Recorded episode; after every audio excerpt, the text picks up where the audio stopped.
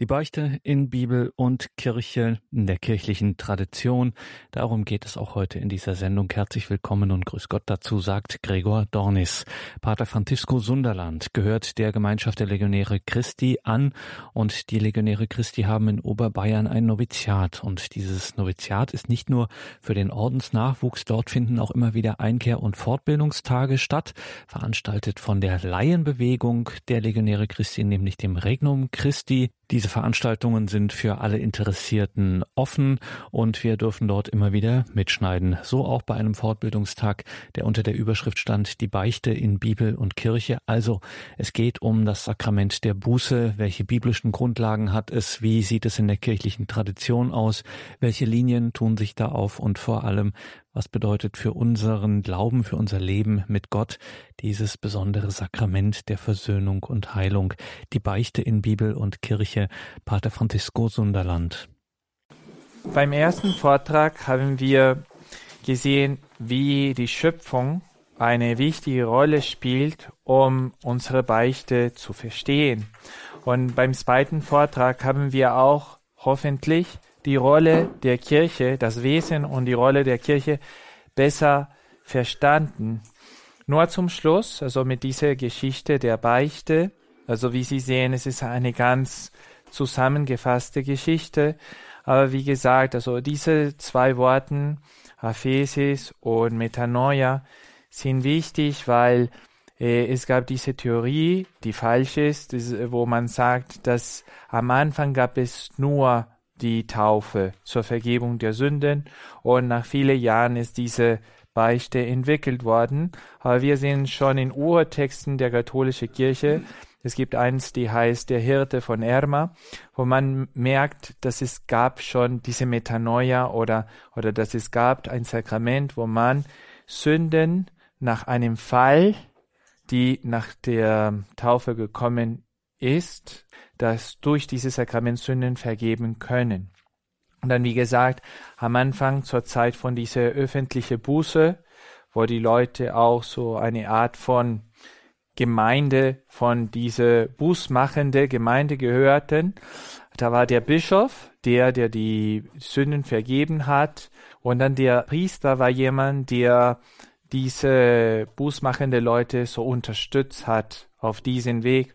Und dann in Ausnahmsfälle hat der Priester auch äh, die Sünden vergeben. Und erst dann, nachdem diese Zeit gekommen ist, wo es gab diese private Buße oder diese private Beichte, sind die Priester auch die Ministern, normale, äh, gewöhnliche Ministern von diesem Sakrament. Dann es gab auch die Rolle von die Diakone oder die Laien, die bis zum heutigen Tag hoffentlich die Menschen durch Katechese und Ermutigung helfen, die Sünden zu erkennen. Also ich weiß, als wir diese große Christustage oder Fahrmissionen während der Karwoche in, Mechi in Mexiko gemacht haben, als Brüder schon, da gibt es Tausenden von Menschen, die wirklich die verschiedenen Freien unterstützen und diese Fahrmission machen.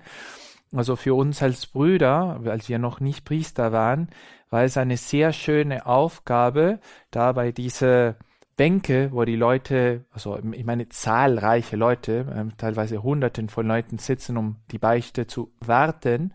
Also wir waren da und wir haben die verschiedenen Gebote und die verschiedene Beichtkatechese da auf den Reihen gegeben, so dass die Leute sich gut vorbereiten können und dann diese Beichte ablegen können. Und wie ich schon zu einige von Ihnen gesagt habe, man kann immer die Beichten sagen zu alle Menschen, die man will, also zu meinem Freund, zu alles, aber das bedeutet nicht, dass man eine Lossprechung bekommen kann. Also wenn man hört, dass in die Urkirche auch die Sünden zu normale Laien gesagt worden waren, das stimmt, also das ist auch kein Problem, wir machen das auch heute, aber das bedeutet nicht, dass da eine Lossprechung kam. Also das kann helfen, um diese Reue für die Sünde oder diese aufrichtige, dass es mir wirklich leid tut und ich möchte das auch bei diesem Bekenntnis zu einem Freund von mir zum Ausdruck bringen. Ja, jeder ist frei, sowas zu, zu machen, aber das bedeutet nicht, dass die Beichte ist. Das heißt, es war nie für die Christen verboten, die eigenen Sünden zu sagen und heute auch nicht. Also du kannst deine Sünde sagen zu wem du willst. Aber die, die Lossprechung bekommst du äh, durch einen Priester. Dann natürlich, wie gesagt, wie ist diese private hm, Buße oder private Beichte entstanden? Also es gab schon Mönche in Syrien, die waren nicht so Beichtväter genannt, aber die waren so wie heiligmäßige Mönche, die auch geistige Ratschläge gegeben haben. Die waren sozusagen, ja, geistige Begleitern, können wir sagen. Und dann es hat sich entwickelt auch mit einer Lossprechung.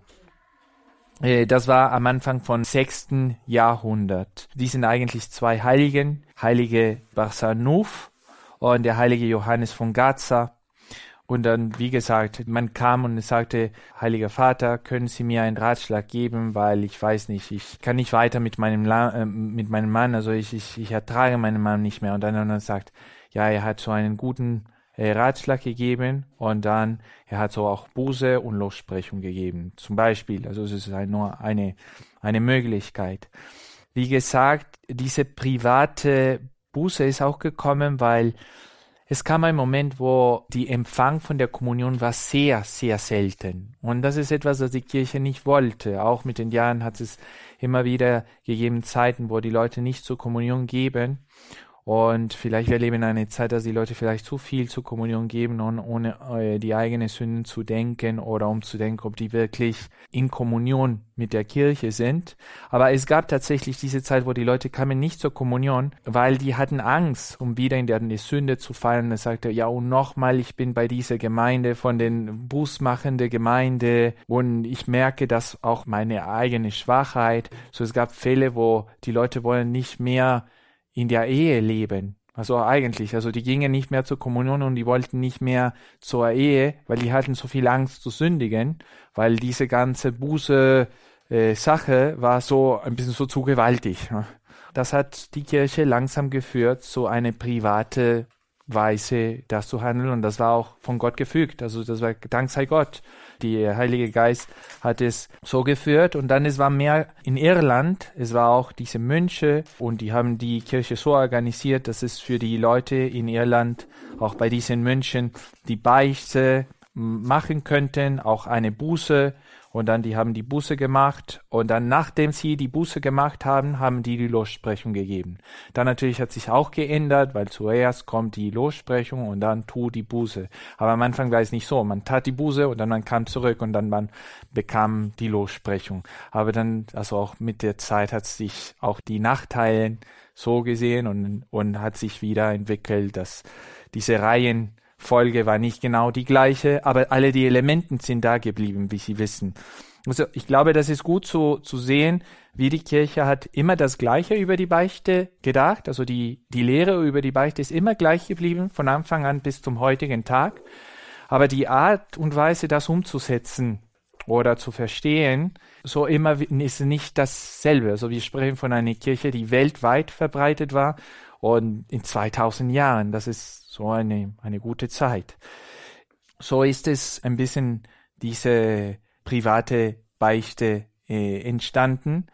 Dann natürlich mit Luther und dann diese Zeit von der Reform ist äh, natürlich die Beichte in eine große Krise gekommen, weil auch den Begriff von Gnade bei Luther oder von Sakrament es war nicht so gleich. Also zum Beispiel, es war unmöglich, Buße zu tun, weil für die lutheranische Mentalität ist es unmöglich, Buße zu tun. Das ist so fast eine Gotteslästerung, Buße zu tun, wenn Gott hat schon alles gemacht. Also Jesus hat schon, schon alles gemacht, so, so warum sollen wir Buße tun? Bevor ich, Entschuldigung, ich mu muss einen ein Schritt nach hinten machen über noch diese private Beichte, die ersten Versuchen von der private Beichte. Es gab in der Kirche so eine Tendenzen, die sagten, nein, das ist nicht richtig, diese private Buße, wir sollen das nachdenken und wir sollen zurück zu dieser öffentliche Beichte kommen. Zum Beispiel, das ist geschehen bei einem Konzil, die heißt den, den Konzil von Toledo in Spanien in 589. Aber dann, es gab noch einen anderen Konzil in, in Frankreich, in äh, Chalon-sur-Marne, in 650, die hat gesagt, nein, das ist eigentlich eine sehr gute Sache Und schon in den ähm, siebten und achten Jahrhundert, da gab es viel Stabilität über diese private Beichte. Aber dann mit Karl der Größe, ja in Europa, er hat auch bestimmt, es sollte eine öffentliche Buße für die öffentliche Sünden. Und das war etwas so neu mit, mit Karl den Großen. Stellen Sie sich vor, mit Karl den Großen, die Kirche hat, hatte noch nicht in ihrer Geschichte diese große Krieg, können wir sagen, zwischen Papst und Kaiser von den 10., 11. Jahrhundert, die hat letztendlich geführt zu eine ganz große Unabhängigkeit zwischen Staat und Kirche. Also in der Zeiten von Karl der Große hatte der Kaiser noch sehr, sehr viel zu sagen über wie äh, die Dinge in den Kirchen laufen sollten. Das bedeutet dass nicht, dass nach dem zehnten oder elften Jahrhundert die Dinge waren so total unabhängig. Man denkt an diese Josephinismuszeit in, in, in Österreich und da hatte der Kaiser sehr viel zu sagen. Ne? Aber das war nicht mehr so ganz die Meinung der Kirche, die sagte, äh, nach der Lehre von Jesus Christus gibt den Kaiser, was dem Kaiser gehört und gibt Gott, was Gott gehört. Und so hat sich bis zum heutigen Tag die katholische Kirche, so die lateinische Kirche, weiterentwickelt. Also diese echte Unabhängigkeit zwischen Staat und Kirche, die noch unterwegs oder ich weiß nicht, ob äh, unterwegs bei den Orthodoxen äh, läuft. Also bei den Orthodoxen gibt es noch teilweise eine sehr starke Nationalkirche, die, die auch mit der äh, Regierung verbunden ist, mehr oder weniger verbunden ist. Ja, und dann, wie gesagt, nach dieser Problematik mit Luther kam diese Konzil von Trient und es war eine gute Sache, weil man dürfte auch tiefer verstehen, was das Sakrament bedeutet. Das Sakrament in allgemein, aber dann auch das Sakrament Buße, also was sind die verschiedenen Elementen von der Buße, wie soll das Buße sein, was ist äh, wesentlich in der Buße, was ist nicht so wesentlich in der Buße und dann auch, natürlich, es war auch ein bisschen Wechseln mit den Formeln, die Worten.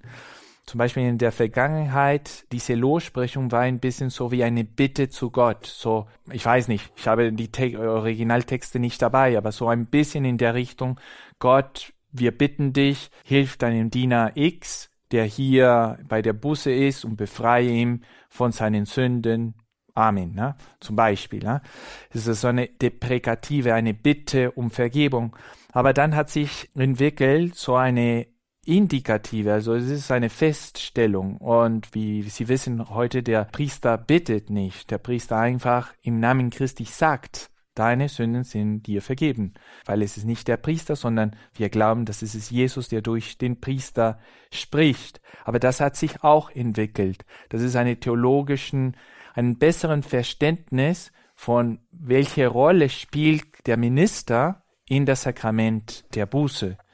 So ungefähr, ich glaube, das reicht, um ein bisschen einige Elementen von der Geschichte der Beichte zu sagen weil es geht nicht wirklich um jeden einzelnen Detail, aber vielleicht möchte ich nur hervorbringen, das, was ich schon gesagt habe, dass die wesentlichen Elementen sind immer gleich geblieben, die Formen oder das Verständnis von wie das ist, hat sich immer, immer verbessert mit der Hilfe von dem Heiligen Geist und mit, den, mit der Hilfe von den Bischöfen und die Päpste äh, die, die das auch geleitet haben. Und wir müssen dankbar sein von was wir haben und das nicht für selbstverständlich erklären, weil es gibt sehr viel Geschichte und Mühen und Gedanken, hinten, was wir heute in der Kirche erleben. Und wenn ich sage, was wir heute in der Kirche erleben, ich meine nicht, was nicht richtig läuft, na, natürlich.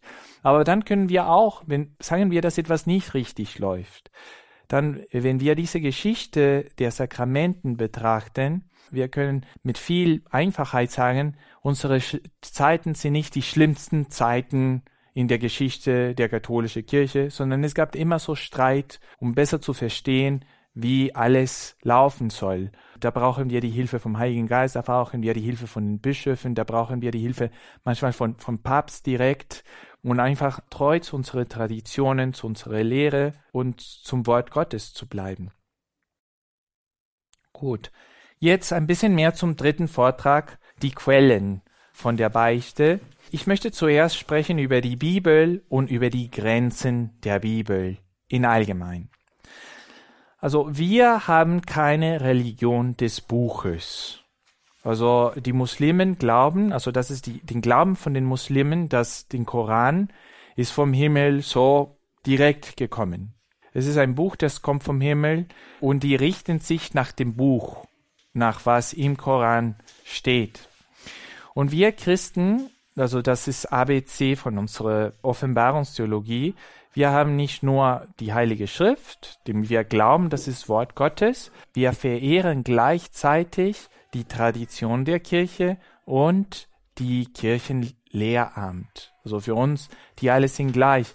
Ich muss jetzt äh, diese gesunden Menschenverstand ansprechen. Wenn wir lesen die Evangelien, wir lesen das Evangelium nach Matthäus oder das Evangelium nach Lukas. Also das heißt, Lukas hat die Evangelien geschrieben und nicht Lukas ist von den Evangelien entstanden. Ne? Also Lukas muss sich nicht rechtfertigen in der Bibel, zu sagen, ich bin hier in der Bibel, sondern Lukas kann sagen, ja, von Gott inspiriert, ich habe die Bibel geschrieben. Also ich habe das, das Evangelium geschrieben. Und so ist es mit der Kirche. Also es stimmt, wir finden die Rechtfertigung oder Elementen, die über die Kirche sprechen, im Alten und im Neuen Testament. Aber letztendlich wir glauben, dass diese Bibel, so wie es jetzt ausschaut, ist ein Geschenk der Kirche für uns. Und wenn wir das nicht betrachten, wir können sagen, ja, die Kirche ist die Bibel und die ganze Kirche hat sich hier, hier hingegeben und dann gibt's nichts anderes. Nein, aber wer uns diese Bibel gegeben hat, sind die Aposteln, also die Fortsetzung vom Leib Christi. Also es ist Jesus Christus eigentlich, aber in sein, gegenwärtig in seiner Kirche. Und dann diese Aposteln haben auch andere Bischöfe zu Bischöfe geweiht und die zu, einige zu Priester. Und diese nächste Generation von Bischöfe haben andere Bischöfe zu äh, Bischöfe geweiht. Und wir in unserer lange Tradition, also die Kirche ist 2000 Jahre alt, also wir wissen zum Beispiel, dass der Apostel Johannes war von der heilige Polycarp von Smyrna gekannt. Also der heilige Polycarp war Jünger von Johannes und der heilige Irenäus von Lyon hat der Polycarp gegen, äh, kennengelernt. Und dieser hat der Irenäus von Leon kennengelernt und diese und diese und diese. Also das heißt, es gibt so immer eine Reihe von Traditionen und was diese äh, Schriftsteller gesagt haben und die haben gesagt, das entspricht, was Jesus Christus uns vermittelt hat, das haben wir immer erlebt und geglaubt in der katholischen Kirche. Und das ist nicht unbedingt in der Kirche, aber das ist in der Tradition der Kirche. Sie können sagen, ja, aber es gibt Schriftsteller von der Zeit vom Apostel Johannes oder vom heiligen Polycarp, das ist die nächste Generation, die haben gesagt, dass Gott ist gleich gut und böse. So, also, so wie eine Art von Yin-Yang oder sowas ähnliches. Und die waren auch Christen. Ja, aber man muss auch ehrlich sagen, dass die Kirche hat immer gesagt von diesen Menschen, die schreiben nicht nach unserer Meinung. Zum Beispiel nehmen Sie diese Dan Brown, der diese Da Vinci Code geschrieben hat, hat gesagt, Jesus Christus hatte etwas mit Maria Magdalena zu tun. Und er sagte, ja, und er schreibt das, und er beschreibt alle diese Plätze, und er ist ein Mitglied von unserer abendländischen Gesellschaft. Und dann Menschen in tausend Jahren, die lesen das Da Vinci Code und die sagen, das ist eigentlich, was die Christen glaubten. Wenn wir das sehen, also in tausend Jahren wir sehen, der hat keine Ahnung, weil die Mitglieder der katholischen Kirche haben immer dagegen gekämpft. Die haben gesagt, das stimmt nicht. Und die haben auch Argumente gegeben, die haben auch vieles gesagt darüber. Und so ist es auch mit diesen Schriftstellern in der Geschichte der Kirche. In der Geschichte der Kirche gibt es auch uralte Schriftstellern, die etwas geschrieben haben, die nicht mit der Kirche gestimmt hat. Man kann sagen, ja, das Evangelium nach Judas ist uralt. Er sagte, ja, aber das war auch damals nicht von der Kirche gewollt oder sagte, das ist, das kommt nicht von uns. Aber es gibt sehr, sehr viele Bücher, sehr viel Literatur, die doch von der Kirche stammt. Und die doch immer von der Kirche zitiert worden ist und gelobt worden ist, von Päpste, von Bischöfe hier und da. Und sagte, lesen Sie die Briefe vom heiligen Ignatius von Antiochien der schreibt zu der Gemeinde von Smyrna, lesen Sie die, die Briefe vom Papst Clemens, der heilige Papst Clemens der Erste, oder lesen Sie die Märtyrergeschichte von den ersten Märtyrern von da oder von da. Die sind unsere Quellen. Und wenn man das liest, dann sagt, ja, das sind echte Christen. Also das, das, das bin ich, also un, ungefähr. Und das für uns ist auch sehr wichtig. Es gibt Momenten auch, wo mit Autorität und auch vom Rom und von den Patriarchen bestätigt, haben Bischöfe geschrieben, so ist es. Wenn, ich weiß nicht, äh, Cyril von, von Alexandrien hat über die Mutter Gottes oder von der Natur von Jesus Christus geschrieben oder wenn der heilige Athanasius hat etwas über Jesus Christus und sein Wesen gesagt. Oder wie können wir die Dreifaltigkeit vermitteln? Der heilige Hilarius von Poitiers hat über die Dreifaltigkeit geschrieben. Oder der heilige Augustinus hat über die Heil äh, allerheiligste Dreifaltigkeit geschrieben. Und wie die Kirche das angenommen hat, gesagt, ja, das ist wirklich gut, was du über die Dreifaltigkeit geschrieben hast. Oder der heilige Basilius über den Heiligen Geist geschrieben hat. Und dann die Kirche hat das immer gelobt. Die haben das mit Autorität als Bischöfe oder als Päpste gesagt. Und dann es wurde auch in den Mittelalter gesagt und dann in modernen Zeiten war auch gesagt, und die Päpste haben so zum Beispiel immer gesagt, Jesus Christus ist gegenwärtig in der Eucharistie oder die haben über die Mutter Gottes geschrieben und die haben so viel über den Kanon von den verschiedenen Büchern der Bibel geschrieben. Das ist, was wir glauben.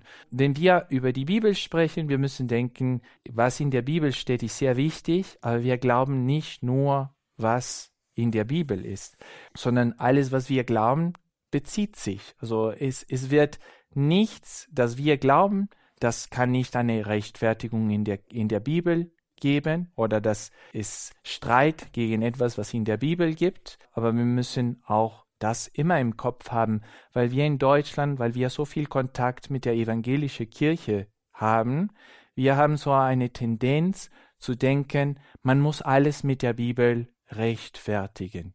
Und es ist gut, alles mit der Bibel rechtfertigen. Das ist eine Dimension, die wir Katholiken auch immer beachten sollen. Und wir können immer tiefer in der, im Verständnis und Kennenlernen von der Bibel wachsen. Aber wie gesagt, wir haben mehrere Quellen als allein die Bibel. Ich möchte in der Heilige Evangelium nach Johannes im Kapitel 20, 21 lesen wir folgendes. Jesus sagte noch einmal zu ihnen, Frieden sei mit euch. Wie mich der Vater gesandt hat, so sende ich euch. Nachdem er das gesagt hatte, hauchte er sie an und sprach zu ihnen, Empfang den Heiligen Geist. Also das ist ein bisschen eine Zusammenfassung von alles, was ich bis jetzt gesagt habe. Aber dann, gleich nachher, am, am Vers 23 steht, Wem ihr die Sünden vergebt, dem sind sie vergeben. Wem ihr die Vergebung verweigert, ist sie verweigert. Und das sagt der auferstandene Jesus. Nur, dass Sie wissen, wir haben auch in der Bibel solche Quellen. Oder dann in der Apostelgeschichte 3. Was ich jetzt gelesen habe, war Johannes Evangelium 20 von 19 bis 23. Aber jetzt lese ich vom Apostelgeschichte 3, 12. Und im 3, 12 wir lesen, als Petrus da sah, wandte er sich an das Volk. Also was sah er? Er sah, dass sie einen Gelähmten, er und Johannes haben zu einem Gelähmten gesagt, steh auf. Und der Gelähmte ist aufgestanden und ist mit ihnen rumherum gewandert. Als Petrus das sah, wandte er sich an das Volk. Israeliten, was wundert ihr euch darüber? Was starrt ihr uns an, als hätten wir aus eigener Kraft oder Frömmigkeit bewirkt, dass dieser gehen kann? Und das ist sehr wichtig, weil manchmal wir sagen, ja, dieser Priester ist nicht fromm. Oder dieser Priester ist wirklich nichts Besonderes. Es macht nichts, dass er nicht fromm oder nichts Besonderes ist. Hoffentlich ist er fromm oder, oder, oder ja, ein guter Hirt. Aber er ist Priester. Und er, was er macht, macht er nicht aus eigener Kraft. Das kann auch so ein gutes Licht für uns sein. Oder im Galaterbrief Wenn wir, wir lesen in Galaterbrief 2,20, vielleicht einer der berühmtesten Stellen vom heiligen Paulus. Nicht mehr ich lebe, sondern Christus lebt in mir. Soweit ich aber jetzt noch in dieser Welt lebe, lebe ich im Glauben an den Sohn Gottes, der mich geliebt und sich für mich hingegeben hat. Also das ist, was gemeint wird, wenn wir sagen, dass die Kirche ist Leib Christi.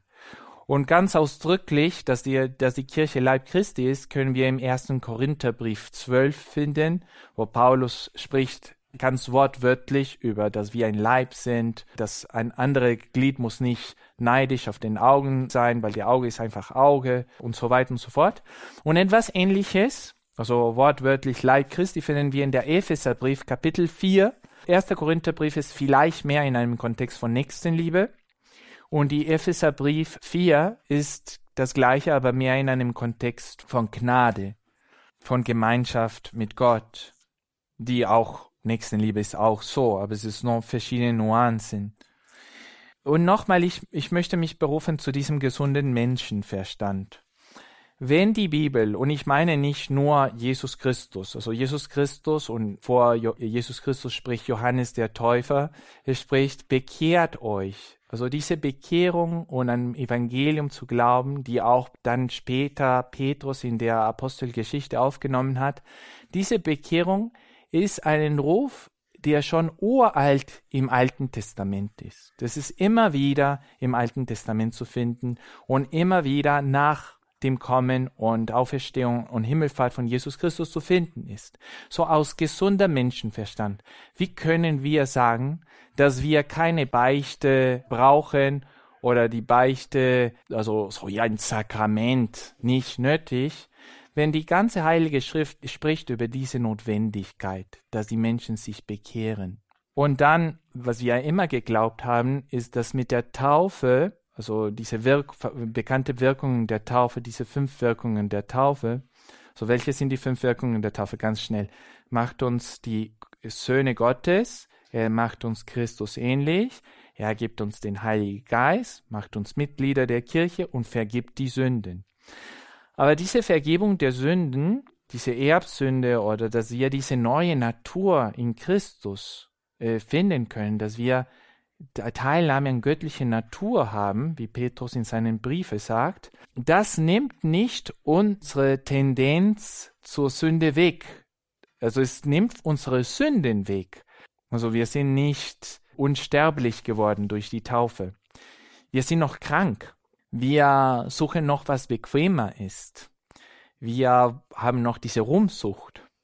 Wir haben noch diese ja, also nennen Sie alle die, die Hauptsünden, auch wenn wir die nicht tun. Es gibt eine Tendenz in uns, ich berufe mich auf die Erfahrung von jedem von uns, wo man sagt, wie Paulus, äh, ja, manchmal ich tue nicht, was ich will, sondern was ich nicht will, das tue ich.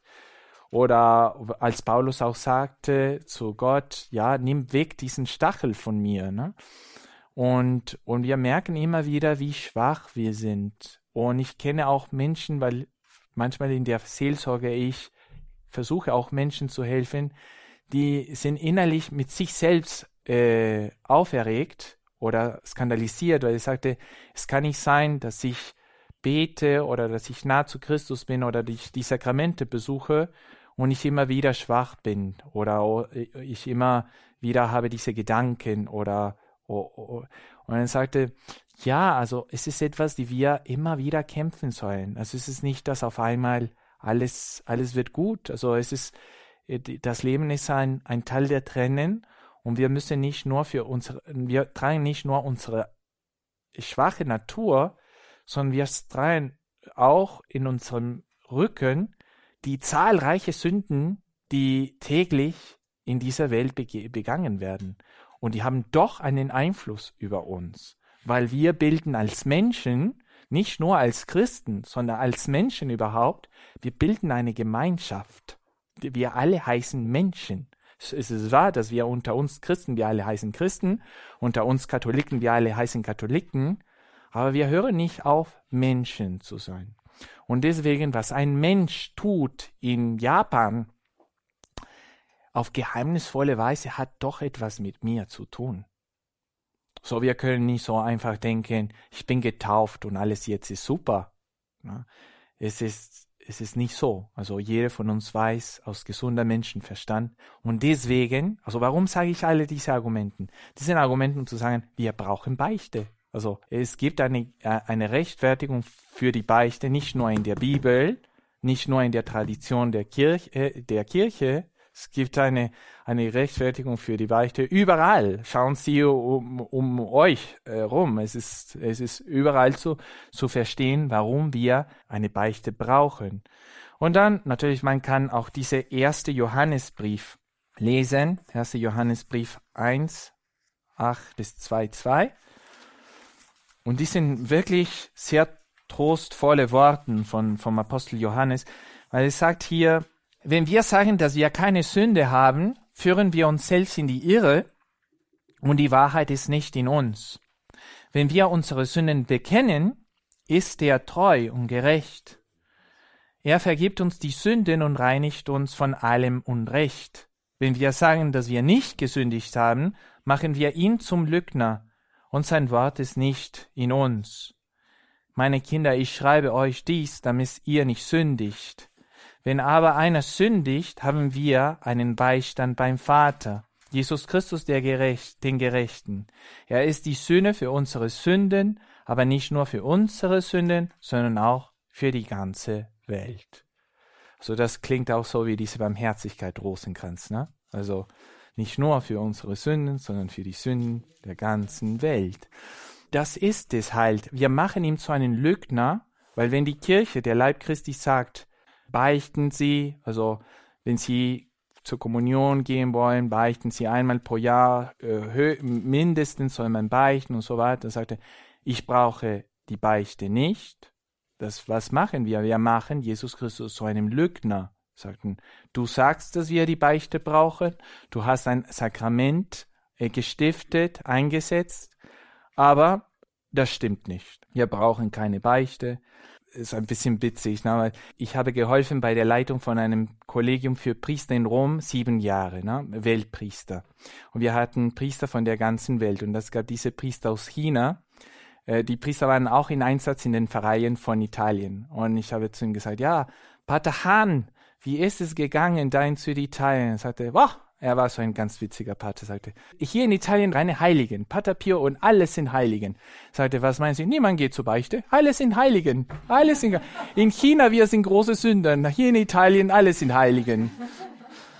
Er sagte, ja, und hoffentlich das passiert nicht. Also das passiert nicht, weil, weil, also Gott schenkt seine Gnade zu den Demütigen. Um diese Beichte zu empfangen, man muss auch demütig sein. Also ist auch die Geschichte vom heiligen Petrus. Also Sie wissen, der heilige Petrus hat gesagt, ja, auch wenn alle dich äh, verlassen, ich werde die nie verlassen, Jesus.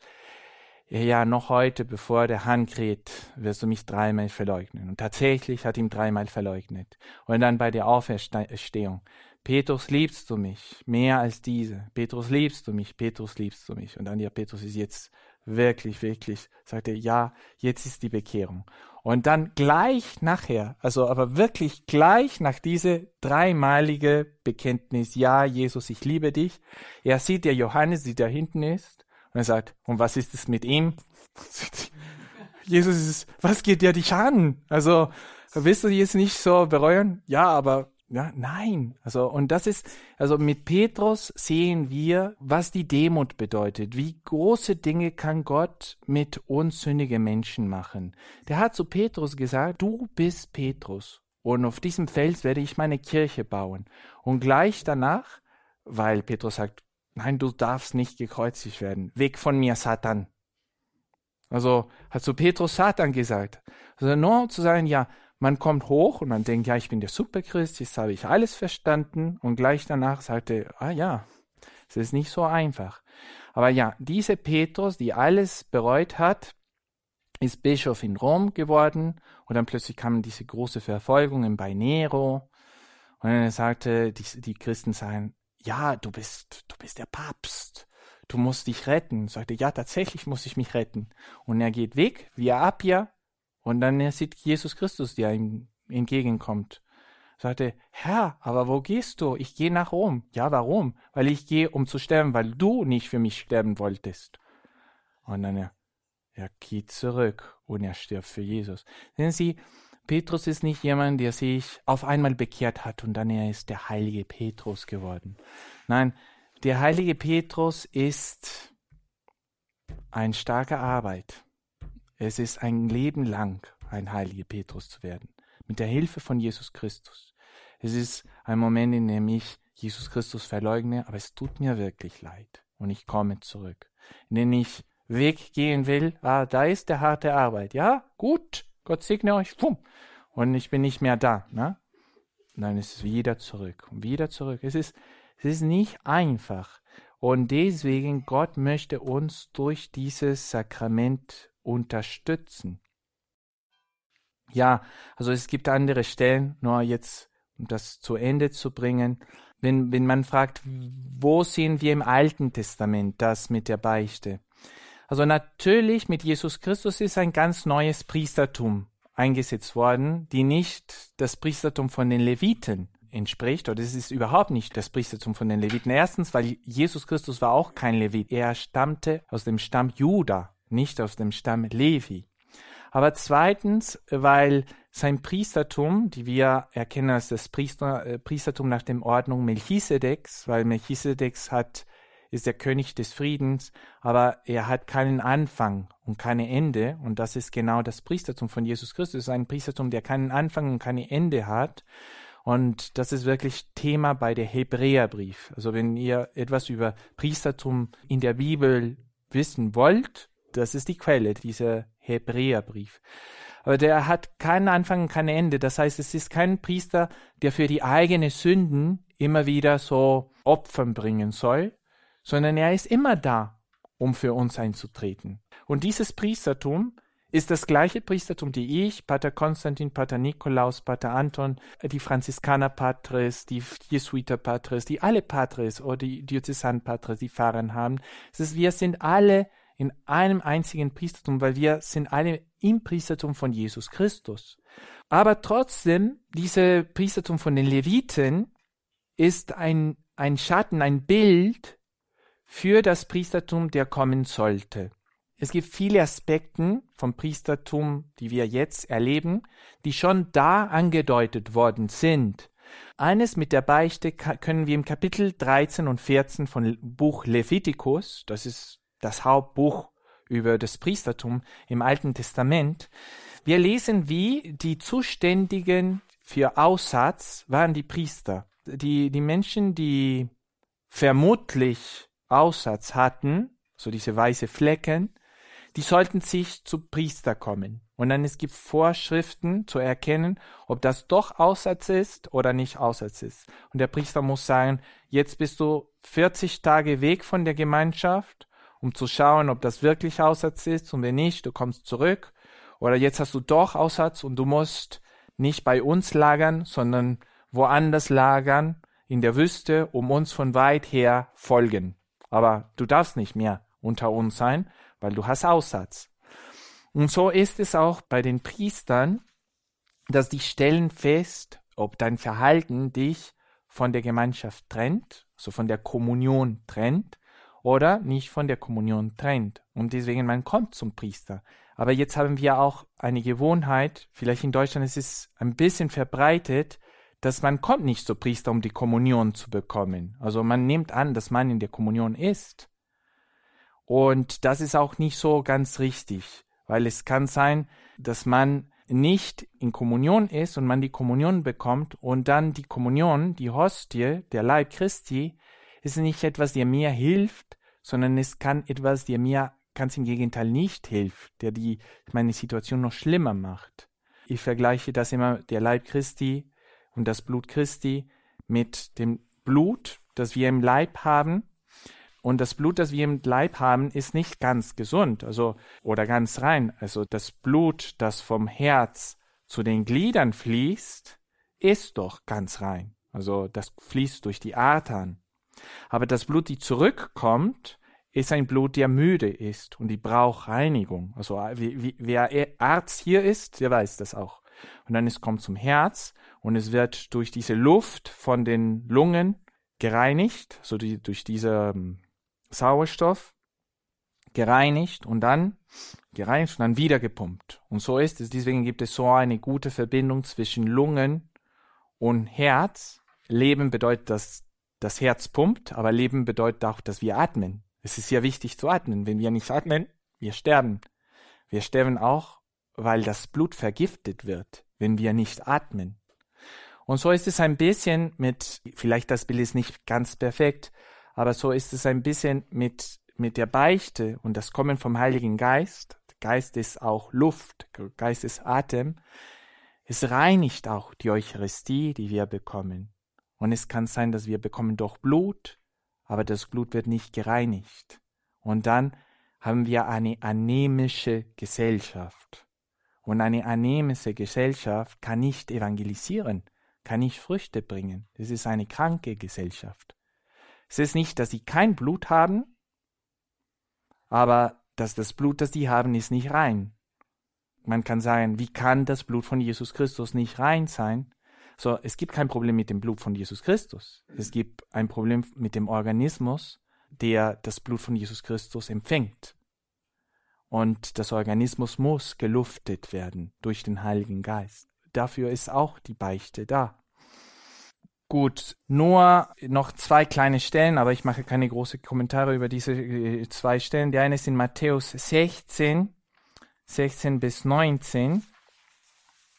Da steht, Simon Petrus antwortete, Du bist der Messias, der Sohn des lebendigen Gottes. Jesus sagte zu ihm, Selig bist du, Simon Barjona, denn nicht Fleisch und Blut haben dir das offenbart, sondern mein Vater im Himmel. Ich aber sage zu dir, du bist Petrus, und auf diesem Feld werde ich meine Kirche bauen, und die Mächte der Unterwelt werden sie nicht überwältigen. Ich werde dir die Schlüssel des Himmels geben, was du auf Erden binden wirst, das wird auch im Himmel gebunden sein, und was du auf Erden lösen wirst, das wird auch im Himmel gelöst sein. Das ist so auch eine biblische Rechtfertigung für die Beichte.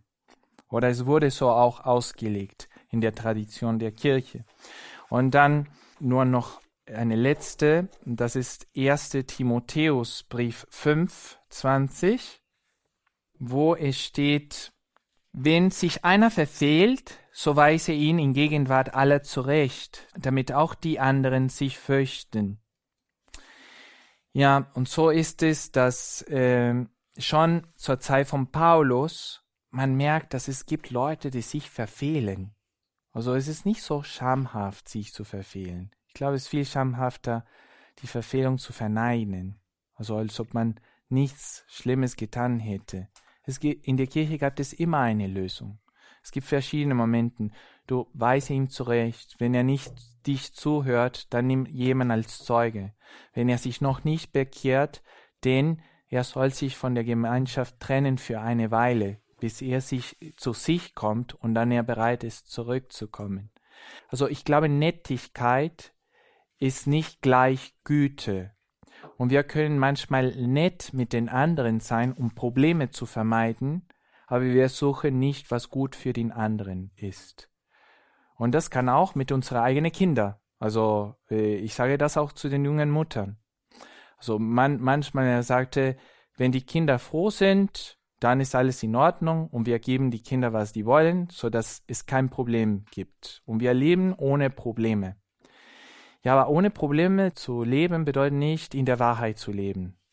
Und die Probleme, die jetzt du nicht in der Wahrheit begegnest, dann werden die Kinder die Probleme später begegnen. Wenn, wenn etwas nicht die Wahrheit entspricht, dann es wird sich zeigen, früher oder später. Und wir müssen lernen, auch die Menschen ganz klar sagen, das ist nicht in Ordnung. Und wir sagen manchmal das nicht, weil wir bezweifeln selber, dass es eine Wahrheit gibt. Sagte, ja, aber die Wahrheit ist relativ. Vielleicht auf seine eigene Weise hat er recht. Aber wir müssen immer wieder kommen, Jesus Christus ist den Weg, die Wahrheit und das Leben. Und wie ist es jetzt in dieser Situation? Und dann, was habe ich gelernt? Und dann, wir müssen uns wirklich ausbilden und die Wahrheit über die Familie, über die Geschlechtigkeit, über die Natur, über die verschiedensten Themen besser zu verstehen, um die anderen Menschen leiten zu können. Gelobt sei Jesus Christus.